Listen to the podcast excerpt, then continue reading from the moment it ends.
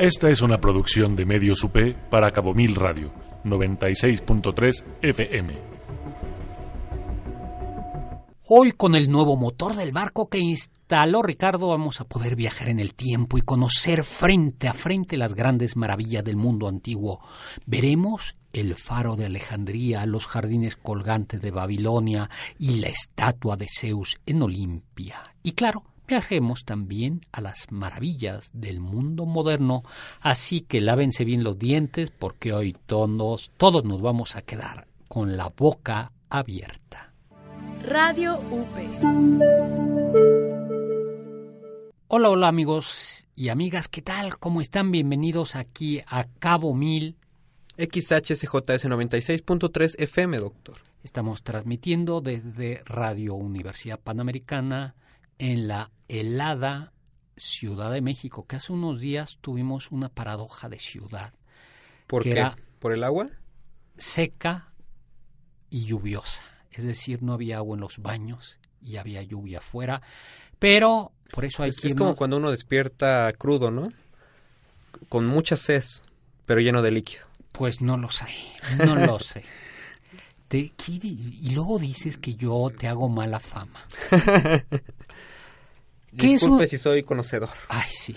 Eh, vamos a hablar de maravillas del mundo antiguo y del mundo moderno, ¿no? Recuerden, si no nos pueden escuchar en vivo, Estamos en la página de Cabo Mil, el programa se sube inmediatamente después de la transmisión. muy bien. Mi Twitter, arroba con z, y escríbanos a Facebook, que, que nos pidan programas, temas, etcétera. Y nos den su opinión sobre las posiciones controversiales del doctor Saga. No, yo soy tradicional, tú eres el controvertido. Eh, esto, ¿qué es una maravilla? A ver, ¿por qué quiere decir maravilla? Pues yo creo que lo que impacta. ¿No? Y además que es una construcción humana, ¿no? Zaumatos, ¿no? Es aquello que impacta, que conmueve, ¿no? Porque es, pero no que asusta, lo maravilloso no es tenebroso, Sino que eleva el espíritu. pero impacta, yo creo que es un impacto, ¿no? Un impacto y hay una cierta belleza, hay eh, una experiencia de lo sublime, uno queda pasmado, como decías bien, con la boca abierta. A ver, doctor, dígame cinco maravillas de México. Cinco maravillas de México. No se vale decir el tequila, el mezcal, la cerveza, El chile, los chiles en el atole. No, a ver, ¿estás pensando en edificios? Sí, sí, no, porque si hablamos de comida ya estuvo que Todo. más bien vamos a tener la boca bien cerrada. Fíjate que Etzna en, en Campeche ¿Y qué es eso? Es una zona arqueológica hermosísima. eh, no es tan importante como Palenque. No, va- tengo que ir con calma. ¿Construcciones o naturales? Primero construcciones. Construcciones. Palenque. Palenque es hermosísimo e impresionante, porque además eh, si uno va en época verde, es verde intenso. Y, dos, eh, Teotihuacán. Tres, eh, la Catedral de la Ciudad de México. Ah, ¿Lo impacta? Es impactante. Es, eh, yo diría el Zócalo, si tienen la suerte de que no haya tianguis, porque aquí los chilangos continuamente estamos organizando tianguis ahí, y ferias, y le quita. Pero la, la, la plaza, la ciudad del Zócalo es, es eh, verdaderamente impactante. Yo diría que eh, los acueduct, el acueducto ¿De Querétaro? no, el del Arco del Sitio, que es el acueducto más largo, más alto de México. ¿Y dónde está? Del mundo. ¿Y del Es- mundo? Del mundo. Órale. ¿En dónde está? Está por el rumbo de Tepozotlán, ¿no? Luego, eh, híjoles, ¿qué, ¿qué tendría en Guanajuato, en Chihuahua? Eh, a mí me parece que creo que sí es impactante mm, Santa Prisca en, en Tasco. Y, Es la iglesia. Sí, y, híjoles, es que estoy pensando la, la iglesia de Santa Prisca en Tasco y luego, ¿cuántos llevo? ¿Cinco? Sí, ya. Ya. ¿Tú? Eh, yo estoy pensando en la capilla del Rosario en Puebla, esta que es Sí. barroco indígena, es una cosa que sí me dejé, me dejó la boca abierta. Y Santa María Tonancintla, que está ahí en Cholula, que también es, en Cholula, Puebla, que también es barroco indígena, pero espectacular. Yo me quisiera casar ahí. Mi novia no quiere porque dice que es muy, ¿cómo decirlo?, saturante a los sentidos, porque por donde quieras hay caritas, Pero a mí me parece espectacular. ¿Sabes cuál es impactante también? El convento de Santo Domingo en Oaxaca. Yo acabo Es todavía no he ido. Es, es ahí. Y además... ¿También es, bar- es barroco indígena? No, es, es un barroco, es un barroco culto, se llama, sí. Luego hay ciudad, bueno, Guanajuato es una ciudad, Yo le iba a decir. Para, Guanajuato. para mí es una maravilla es una, Guanajuato. es una ciudad maravillosa. Zacatecas es una ciudad maravillosa. No conozco todavía. Sí, Zacatecas es una ciudad maravillosa. Oaxaca eh, es una ciudad maravillosa. Morelia es una, una, una ciudad maravillosa. Pues mira, ya salieron varias maravillas del mundo. En el mundo antiguo algunos decidieron... a- Oiga, pero naturales, doctor, quedamos en mencionar también. Yo Bueno. quiero empezar con el Caribe.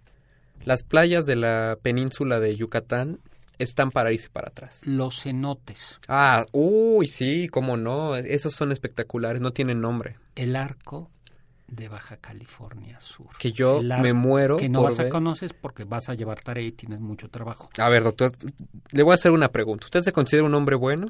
No, Ay. Todo- a ver, otra vez. ¿Usted se considera un hombre bueno? No, y por eso vas a quedarte encerrado en el hotel.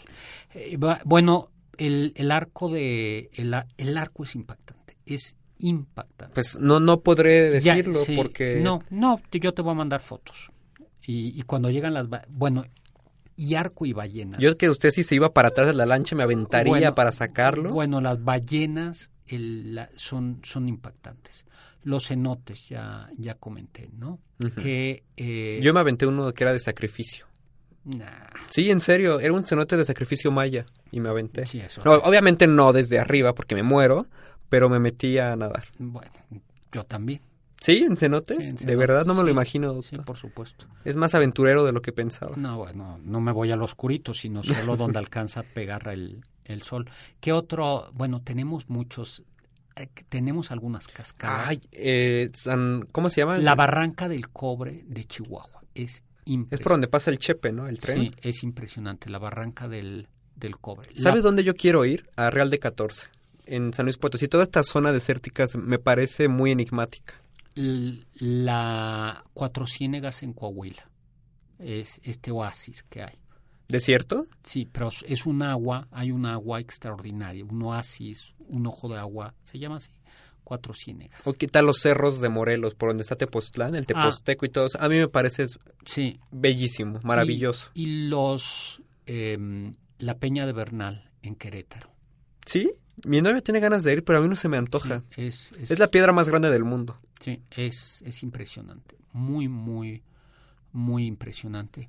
Que, y, y luego yo creo que tenemos algunos ríos, ¿no? O sea, la selva, la candona, el cañón del sumidero.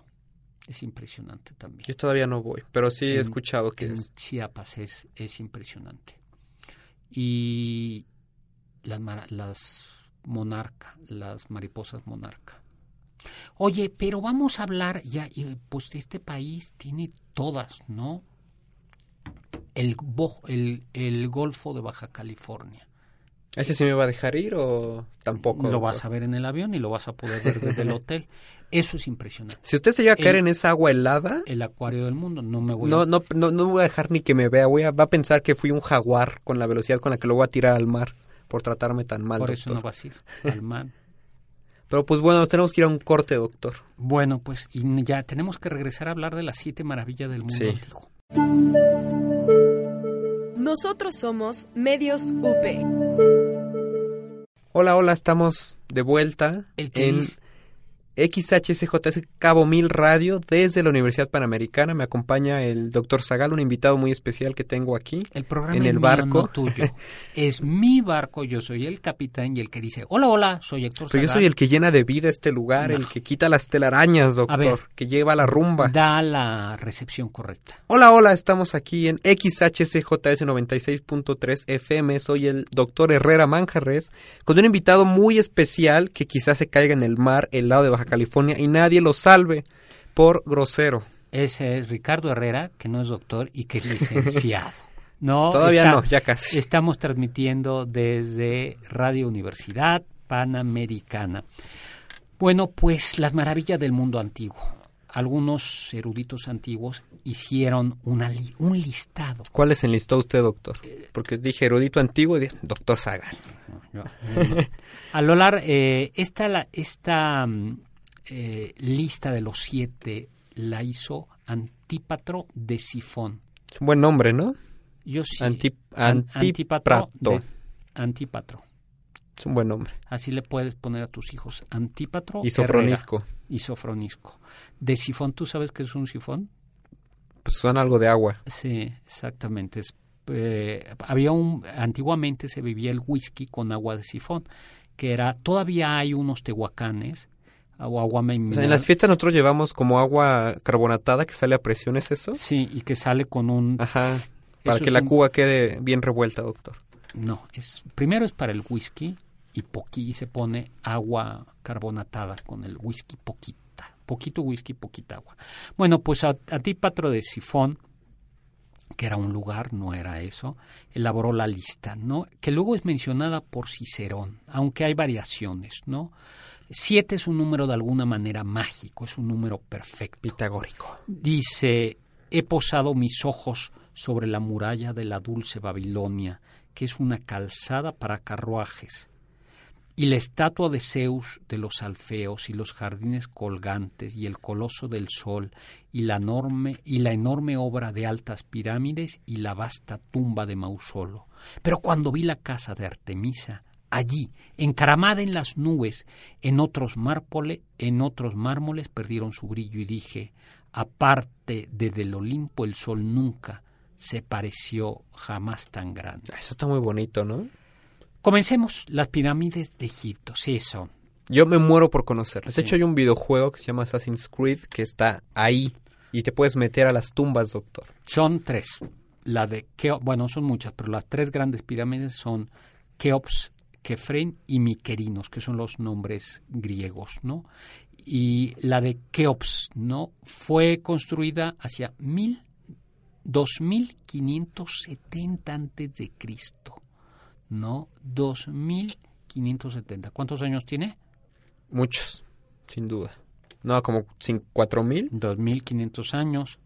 No, pero antes de Cristo, ¿no? 4500 años, sí. Y todo por el ego de un señor, ¿verdad? No, porque era el, él era el, el faraón, era Dios y es la manera en la que regresa a ser. Bueno, eso sí, además para los egipcios el faraón es la visión, la versión sensible de Dios. Y durante siglos fue el edificio más alto de Occidente. ¿Es Dos occidente? de bueno de De Medio Oriente o de- del mundo conocido. del mundo conocido, Europa, Mediterráneo, dos millones trescientos mil bloques. ¿Sabes cuánto pesa cada bloque? Como, ¿En promedio? como una camioneta, ¿no? entre medio y dos toneladas y media.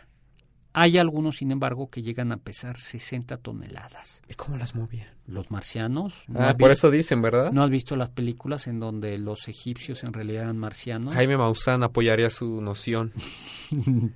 Bueno, estuvo originalmente recubierta con 27 mil bloques de piedra blanca pulidos.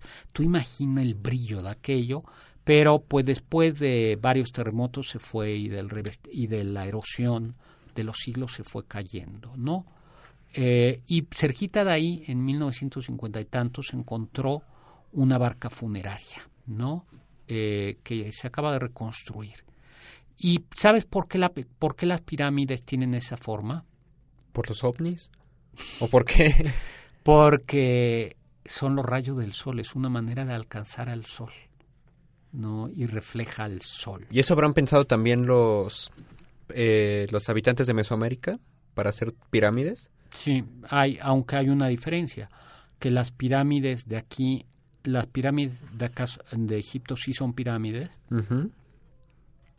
las de acá la mayoría son pirámides truncas, las de acá tienen un adoratorio en la punta de la pirámide, las de allá no, y la mayoría de las pirámides y las pirámides egipcias son funerarias, en cambio las de Mesoamérica con pocas excepciones son funerarias. Una excepción es la de Palenque, ¿no? Jardines colgantes de Babilonia. ¿Ese cómo va, doctor? Eh, bueno, pues eh, Nabucodonosor Ajá.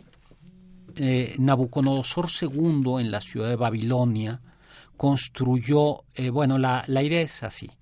Allá por el siglo VI antes de Cristo, eh, Nabucodonosor tenía una esposa. Eh, y esa esposa era de la zona montañosa, de no de Mesopotamia, porque Mesopotamia ya es plana, sino venían las montañas. ¿Es el antecedente de, los, de las azoteas verdes? Eh, algo así, algo así, ¿no? Y su esposa, Amitis, eh, hija del rey Ciarex, quería, decía, aquí todo es muy plano, yo quisiera recordar las montañas verdes de mi tierra. Y entonces Nabucodonosor, rey de Caldea, le construyó sobre, ¿tú sabes qué son los sigurats? Mm, no. Son como estas torres. Por eso la torre de Babel, la torre de Babel no era una torre como la, la entendemos nosotros, sino un sigurat. El sigurat era... ¿Estaba en Babilonia la torre de Babel? Ah, sí, eh, Babel, ¿verdad? Babel. Mm. Estaba en Babel. Okay. Bueno, la mítica y legendaria torre de Babel con la que querían alcanzar, el cielo, ¿no? Y que eh, entonces son como pisos, ¿no? Es entre pirámide y torre. Y lo que es cierto es que mm, eh, seguramente eh, estos grandes sigurats tenían terrazas y por eso eran los, los jardines colgantes de Babilonia. Hay una leyenda similar, pero con menos sustento, que dice que la reina Sofía II, también este, en el 600, eh, quiso eh, igual, también un, una montaña. Y según otra leyenda, también, todas, en todas las, las leyendas aparece una reina que añora las montañas. Y también es parecida al mito griego de, del andrógino. ¿Por qué? Pues porque querían hacer una... Antes los seres humanos no estaban distinguidos entre hombre y mujer, sino eran una cosa combinada. E intentaron hacer una escalera para llegar al Olimpo. Y Zeus se enojó y los les tiró un rayo y Apolo los cosió, pero quedaron separados. Ah, el, yo, no, de Platón. yo no recordaba que este mito de andrógino, que el ser humano eh, era uno, eh, y por eso el mito del andrógino es muy bonito, porque por eso dicen que los dioses al final se apagan, apiadan de la, de la soledad de los seres humanos divididos en varones y mujeres y les conceden recuperar, aunque sea momentáneamente, su unidad originaria en el acto amoroso. Y por eso dicen que se pasa toda la vida buscando a alguien, ¿no? Que es buscas a tu media naranja. Pues cuando ya Alejandro Magno llegó, las azoteas verdes ya estaban destruidas. Yo creo que este es el que más me hubiera gustado ver. A mí también. Porque la dificultad era cómo subías el agua. Claro, y aparte era desierto, ¿verdad? Eh, a ver, hay que recordar que Mesopotamia tiene dos grandes ríos. ¿El Nilo? No. Y el Éufrates y el Tigris. El, Tigris y el Éufrates. Entonces, que si bien es una zona semidesértica por un lado, por otro lado es como en Egipto. Sí, es un, es un desierto, pero cruzado por un inmenso y maravilloso río. La estatua de Zeus en Olimpia no La vamos a contar después del corte, porque ya se nos acabó el tiempo. Volvemos. Medios UP en redes sociales. Escúchanos en Spotify como Medios UP. Hola, hola, estamos aquí en XHCJS 96.3 FM Cabo Mil Radio. El que dice, hola, hola, soy yo. Hola, hola, soy Héctor Zagal y estamos aquí en Cabo Mil, amigo de Baja California Sur, transmitiendo desde la Universidad Panamericana, Radio Universidad Panamericana, donde estaba la estatua de Zeus en Olimpia. En Olimpia. Eso. ¿Y por qué era famosa Olimpia? Pues porque se hacían los Juegos Olímpicos. Que eran en honor de Zeus. Hay que recordar que los antiguos griegos practicaban el deporte no solo con un sentido de higiene o no solo con un sentido de competencia, sino también con un sentido religioso. Por eso hay, hay por eso hay, ¿cómo se dice?, juegos fúnebres. Aquiles para, perdón, eh, Aquiles para conmemorar y rendir memoria a Patroclo, su amigo, eh, organiza unos juegos, unos juegos fúnebres. Y en, y en Grecia había muchos juegos. Estaban los juegos de Nemea, en honor de Hércules, los juegos pítico, ítsmicos, me parece, en honor eh, de Apolo, y los Juegos Olímpicos, que se celebraban cada Cada 40... No, mejor no digo cada nada. cuándo son las Olimpiadas. Cada cuatro años. Entonces- ¿También se mantiene? Sí, cada- y eran tan importantes que los griegos medían el tiempo en términos de De olimpiadas. Olimpiadas. Decía, yo nací en el segundo año de la primera olimpiada. El periodo era, era primera olimpiada, segunda olimpiada, tal, tal, y cada olimpiada con sus años. Bueno, pues ahí se, había un, un, un templo donde había una maravillosa estatua de 12 metros de Zeus, el dios, el rey de los dioses. Era, decían, esculpida con marfil y dota y, según algunos, oro macizo. Fue esculpida por quien dicen que esculpió el Partenón, ¿verdad? Sí, Fidias, allá por el 430 antes de Cristo. Pues Zeus, eh, dice un, el guía de turistas de la época, Pausanias, decía que Zeus aparecía sentado en un trono con el torso desnudo, el, mar- el manto en torno a sus piernas, una cabeza coronada de olivo, que era el premio de los Juegos Olímpicos, y la mirada hacia abajo, ¿no? Con, con, con un aspecto paternal, y en una mano sostenía una Nike. Un ángel de la independencia. Sí, Nike es La una marca de tenis, ¿no? no, Nike es la diosa de la victoria, ¿no? La diosa de la victoria ala- y es una diosa alada, como el ángel de la independencia no es Nike, sino Una victoria. la- y por eso la marca de tenis tiene unas alitas de ángel. Si ustedes ven es- ese como ¿Palomita? palomita, en realidad es una estilización de unas alas de ángel. wow. Bueno, y en la izquierda tenía un cetro rematado por un águila, ¿no? Y sus sandalias eran de oro. Decían que el trono, imagínense ustedes eso, ¿no? 12 metros. Tenía marfil, ébano, oro, piedras preciosas, ¿no? Todo decorado, ¿no? Eh, bueno, y eh, para bueno, era una, una, una maravilla, ¿no? Según esto, Calígula, el emperador romano, al enterarse de la existencia de la estatua de Zeus, ordenó que cortaran la cabeza de la estatua. ¿Por qué? Cuando los soldados le enviaron, eh, le envi- enviados por Calígula, iban a hacer eso, escucharon la fortísima carcajada de Zeus.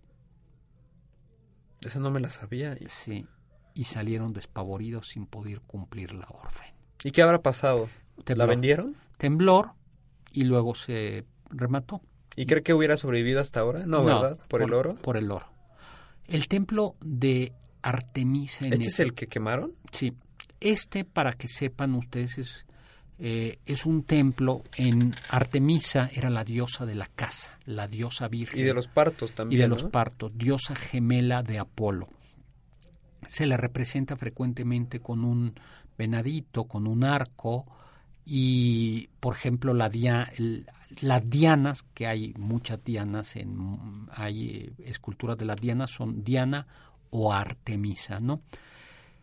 Eh, Pablo, San Pablo, todavía conoció la ciudad de Éfeso cuando había un culto a Artemisa. Y dice eh, Hechos de los Apóstoles que cuando comienza a Pablo a vender, a convertir a, A los vender. paganos a los cristianos, perdón, a convertir a los paganos al cristianismo, los de las tienditas de la tienda de Éfeso, entre ellos un tal Demetrio, se enojan porque ellos hacían es- estatuitas de plata de Diana Y no quedó nada, ¿o de sí? Artemisa. No, estas estatuitas. Y entonces se enoja porque le están quitando la el, clientela. el billullo. Sí, y entonces dice, ¡ay! Y, y- y organiza un motín contra Pablo di- diciendo, grande es la Artemisia de los Efesios. Bueno, pues, eh, ¿cómo era este templo? ¿No? Era un templo maravilloso, diseñado en el 550 antes de Cristo. A ver si ponemos una foto por ahí, ¿no? Sí. de las reconstrucciones, ¿no? Era eh, un territorio rocoso, fuerte para evitar los terremotos, ¿no? Y se convirtió eso en una atracción turista visitada por mercaderes, reyes, viajeros, que le pagaban tributo a Artemisa en forma de joyas y otros Y bienes. también se convirtió en el lugar perfecto para hacer una fogata, ¿no?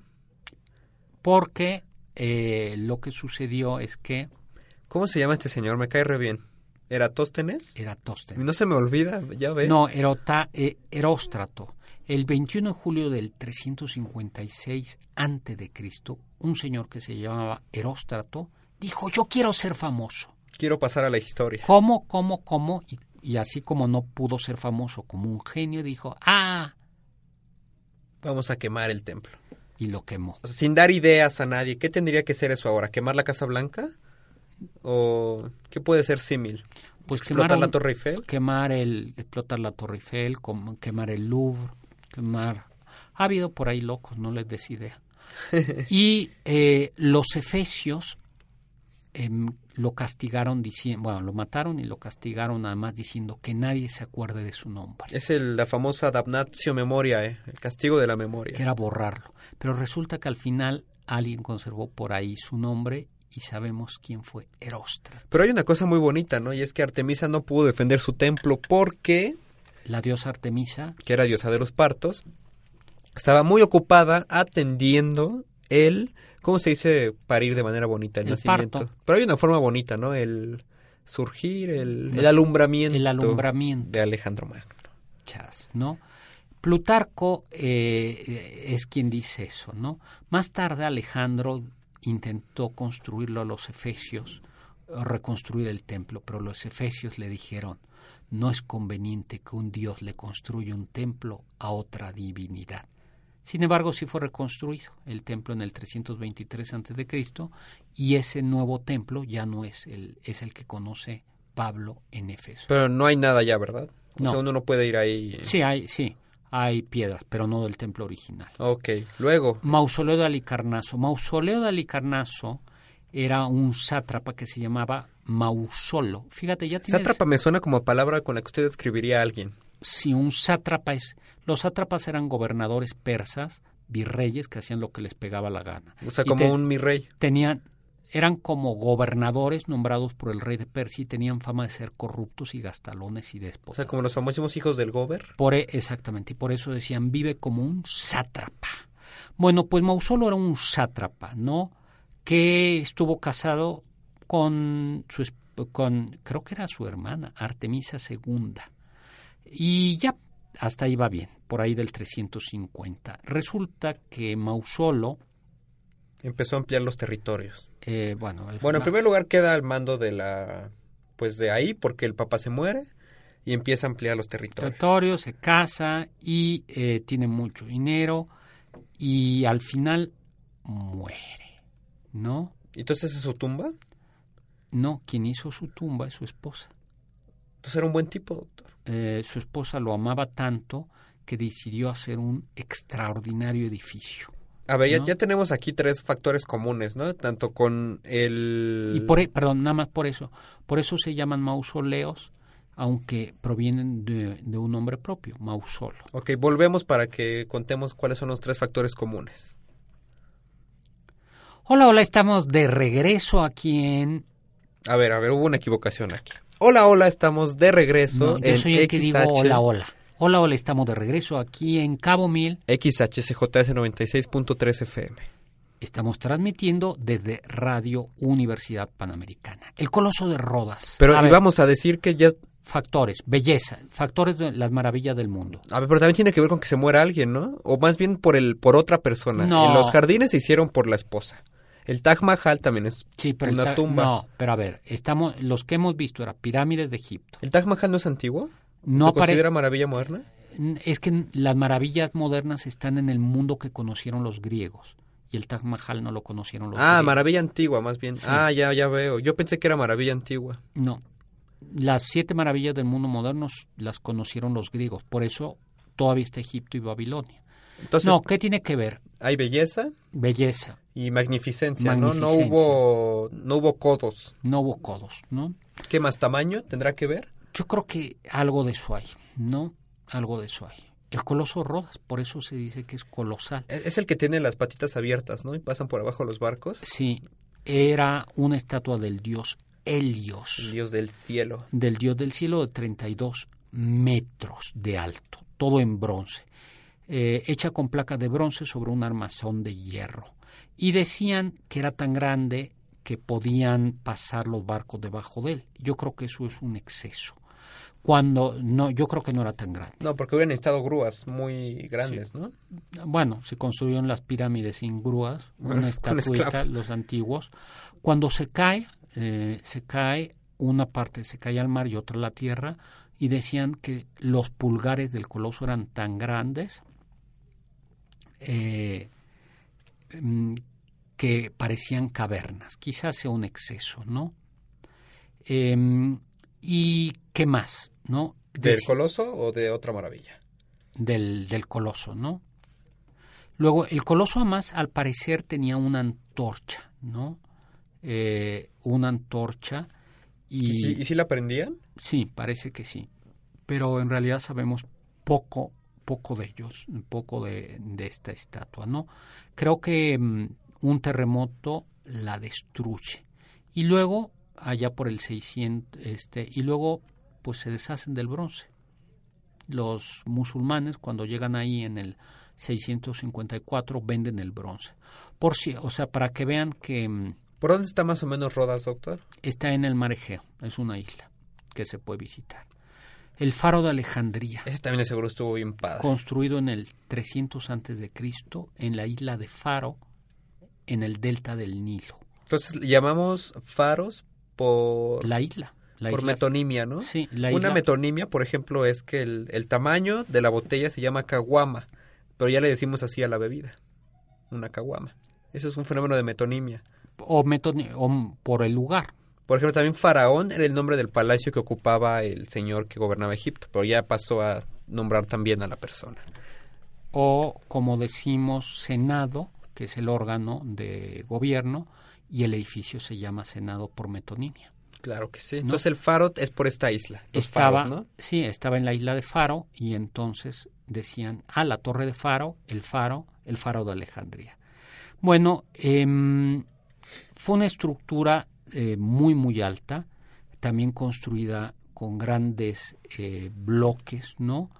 Y decían que se, utilizaron, que se utilizaban vidrios, que se vi- utilizaban bloques vidriados para evitar y aumentar la resistencia contra la fuerza del mar. Y que en la parte más alta había un gran espejo metálico que reflejaba la luz del sol durante, la, durante el día para guiar. Tú sabes cuál es la función de los faros. Ahora tú lamentablemente vas en, en Los Cabos vas a estar muy ocupado, pero yo, yo no. En Los Cabos hay un faro viejo que está literalmente en, en donde acaba la península, dicen. En el final de México. En el final de, de, de México ahí, no en la península de Baja California. Tú no vas a poder visitarlo porque llevas mucho trabajo, tienes que, que estudiar mucho. nomás la crueldad. No, pero CNDH, auxilio. ¿no? Y en la noche se ponía, eh, el faro sirve para guiar a los, hoy son muy complejos, en aquel momento eran ma- menos complejos, pero servían para guiar a los barcos. Y en la noche había una enorme hoguera, Con un espejo. Ya imagino cuánto costó el espejo en esa época. era muy caro. Eh, y eran, eran en realidad superficies metálicas y que se decían que se podía ver hasta 50 kilómetros a la ¿Y si es posible esa distancia? O... kilómetros a la redonda, sí, sí, sí, sí se puede. Eh, y del mundo moderno, El Coliseo Romano. bueno, también un terremoto lo destruyó. Al- ¿El Coliseo? no, al, Ah, al faro. sí, al Coliseo, ¿no? Bueno, luego hubo eh, una lista nueva, ¿no? Siete maravillas del mundo a los monumentos que res- es como otra lista, ¿no? Del mundo antiguo. Entonces la distinción va a ser que los griegos no tuvieron oportunidad de ver estos. Sí, Y empezamos con el Coliseo de Roma. Aunque yo creo que algunos griegos sí lo vieron, ¿no? Sí, sí, sí, sí, sí, por supuesto. Del mundo moderno, entre comillas, es como una nueva, porque hay O antiguos. sea, del mundo postclásico puede decirse. Sí. Por, ejemplo, aparece, y hablamos luego, el Coliseo Ok. de Roma, el Taj Mahal, la Gran Muralla China, Hay una en México, ¿no? Chichen Itza. Chichen Itza. Sí, es- sí es maravilla, usted la, la conoce. Sí, es preciosa. Sí, pero Sí. así para decir. Sí, es preciosa. Machu Picchu. Ese yo lo quiero conocer. Petra- ¿Usted conoce Machu Picchu, doctor? No, Petra y el Cristo Redentor de Río de Janeiro. ¿Vamos? Vamos. Bueno, el Coliseo, ¿no? que era un anfiteatro romano construido en el siglo I después de Cristo. Anfiteatro Flavio que se llamaba Coliseo porque afuera había una estatua colosal del emperador Nerón. Y por ahí estaba su casa de oro también. Sí, Domus Aurea, que era su palacio. 50.000 espectadores con 80 filas, ¿no? Es el, el Azteca tiene 100.000, pero vayamos al mundo antiguo y estamos hablando del siglo I después de Cristo, ¿no? Eh, y, por supuesto, lo que estaba más cerquita de la arena era reservado para el emperador y los senadores. ¿Por qué las arenas se llaman arenas? La Arena México, la Arenas. ¿Porque se parecen al Coliseo?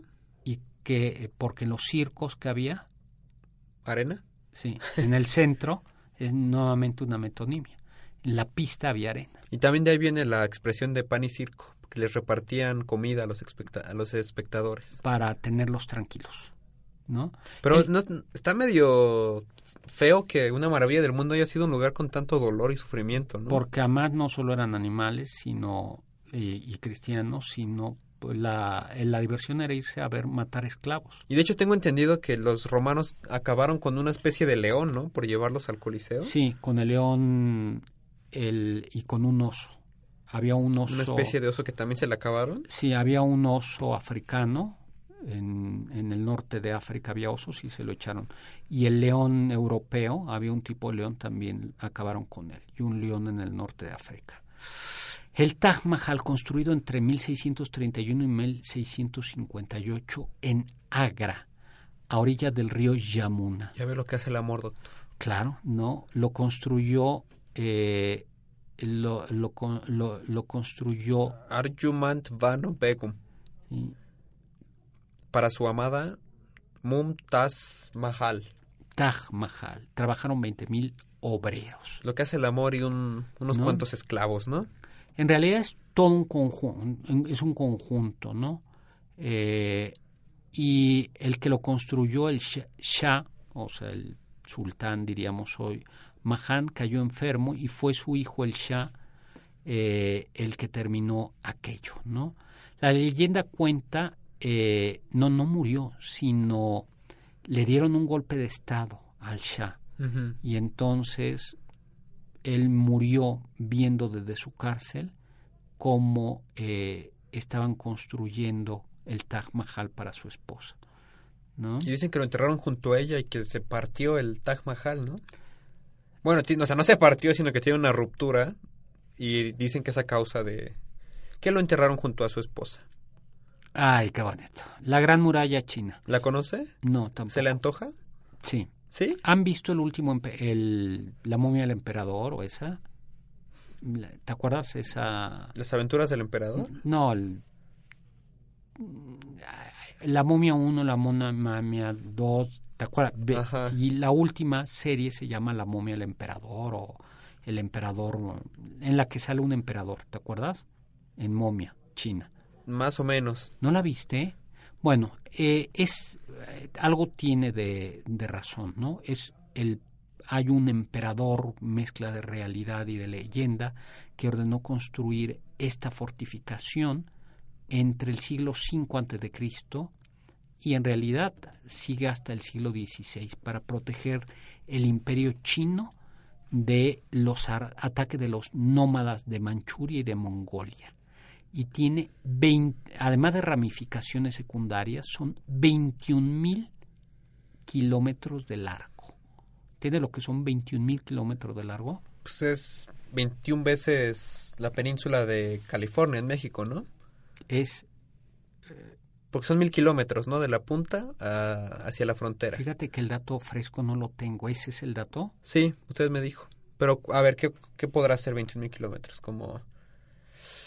Bueno, son 21 mil kilómetros, es, es muy largo. 10 millones de trabajadores murieron en su construcción. Hay mucha sangre, ¿no? Y al final en, no estas, sirvió. en estas maravillas. Y al final no sirvió. Y los retrasó, ¿no? Culturalmente. No, pero fue no sirvió porque entraban porque al final terminaban abriendo. Porque no cerraron la puerta. No cerraron la ¿Literal? puerta. ¿Literal? No, Dios por ahí bendito. Pues nos vamos a un corte, doctor. Medios UP. Hola, hola, estamos de regreso aquí en... XHCJS 96.3 FM Cabo Mil Radio. Bueno, pues eh, Chichen Itza, ¿no? Pues yo no lo conozco, doctor, porque nunca me lleva a ningún lado, pero cuéntenos cómo está. Eh, bueno, es una zona arqueológica extraordinaria, bastante bien conservada, aunque bastante más, eh, ¿cómo se dice? ¿Descuidada? O no, no, no, reconstruida de lo que parece eh, a primera, pero es, eh, es extraordinaria, extraordinaria, ¿no? Y em, Hay una cosa muy interesante, es que se supone que hay un dios que cuida ese sitio, que es Cuculcán, bueno, que es la representación maya de Quetzalcóatl, la serpiente emplumada. Bueno, y em, ¿y qué más nos puedes decir de esto? Pues es un lugar muy socorrido por los Spring Breakers, porque el sol pasa por, por la pirámide, ¿no? En determinado momento del año. Ah, bueno, Es como, para agarrar energía, una Sí, cosa muy New Age. es, es no es el momento, no es el momento más, ¿cómo se dice? Esplen, de esplen- esplendor ¿Esplendoroso? del del Maya. Es el ya es hacia el final en realidad Del Imperio Maya. del imperio entre comillas, ¿no? Pero pero es un ¿Y qué es lo que más queda cerca, Yucatán o Cancún? Eh, eh, no, Yucatán es el estado. Chichen Itza está en Yucatán. Pero hay que tomar carretera, ¿no? No, a ver, Chichen Itza es el estado.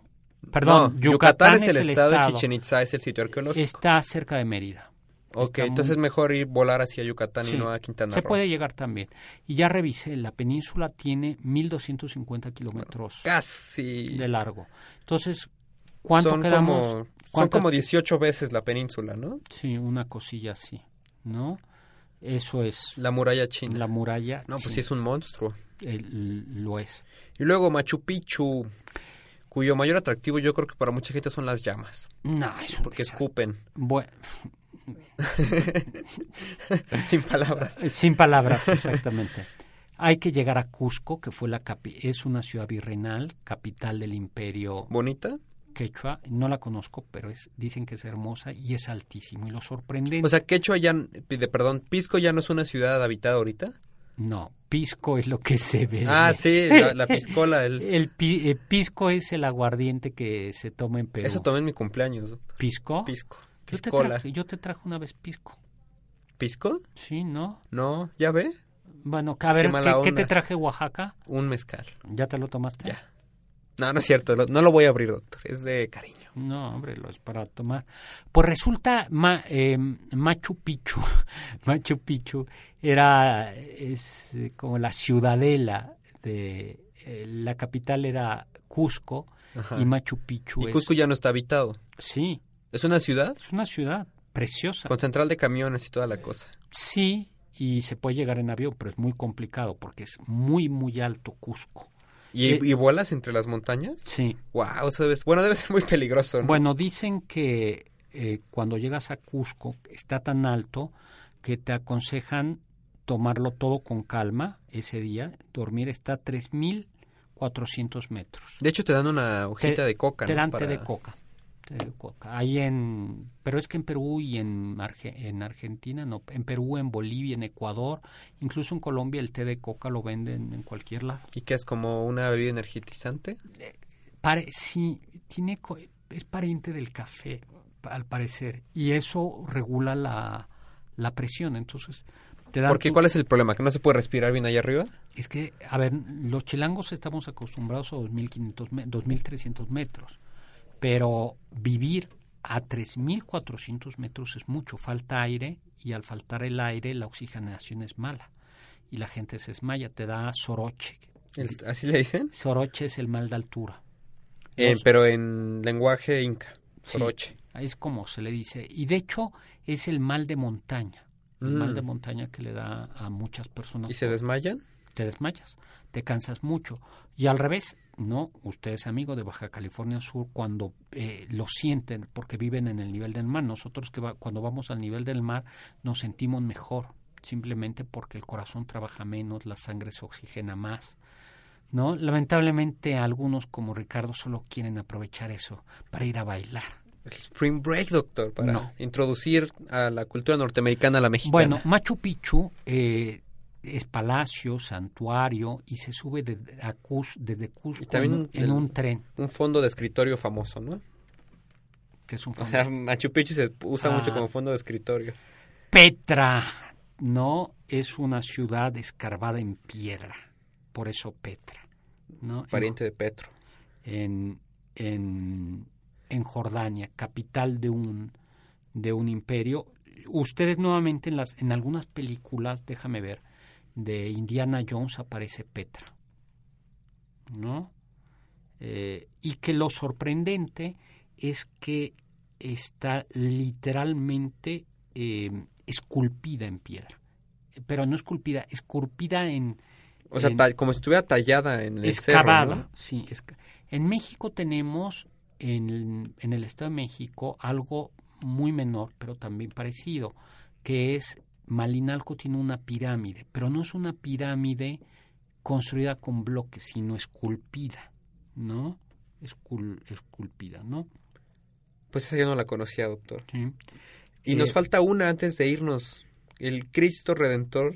¿Usted conoce Brasil? No, el Cristo Redentor de Río de Janeiro, ¿no? ¿Cuánto tiene?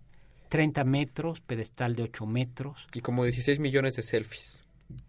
Sí, ahí Jesús dice... Ahí usted seguramente se tomaría una selfie, ahí se lo firmo. Bueno, sí, seguramente sí.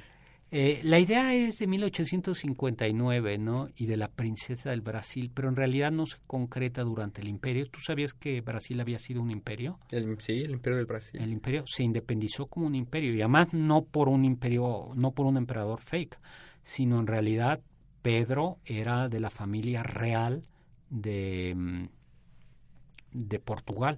Cuando Napoleón llega a, va a invadir Portugal, la familia real portuguesa sale a tiempo, a diferencia de los españoles, de la familia real española que queda prisionera de Napoleón y viene a Portugal, a Río, a Brasil. Se regresan después y al final mm, la familia, algunos descendientes, Pedro, Pedro I se proclama independiente y emperador del Brasil, ¿no? 1821, ¿no? Hacia el centenario de Brasil, ¿no? Pues ya, se independizó de la independencia, se... Bueno, pues justo a tiempo, doctor, ya acabamos con todas las maravillas y ya acabamos con el programa. Radio UP. Pues ya se nos acabó el tiempo, como dijimos, tenemos que despedirnos. Yo me despido con, a ver, dos cosas, eh, despídete la de la Kant. ¿Qué cosas maravillan a Kant? Ah, el cielo estrellado sobre nosotros y la ley moral dentro de nosotros. Exactamente, dos cosas hay que me maravillan mi alma y la sobrecogen. El cielo estrellado encima de mí Y la y ley la ley moral dentro dentro, de de mí. Espero que la ley moral te maraville a ti. A mí me maravilla aquella frase de Immanuel Canza Preaude, atrévanse A saber, saber. Mi Twitter arroba hzagal, zagal con Z. Nos oímos el próximo miércoles y muchísimas gracias a Aldo y a nuestros estudiantes de la Universidad Panamericana que nos ayudan aquí en Radio Universidad Panamericana para ustedes amigos de Cabo Mil Radio. Producción general, Aldo González Salcilo.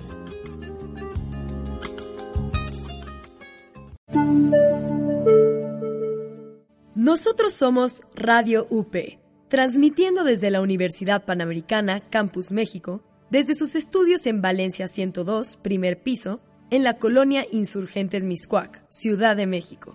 Radio UP.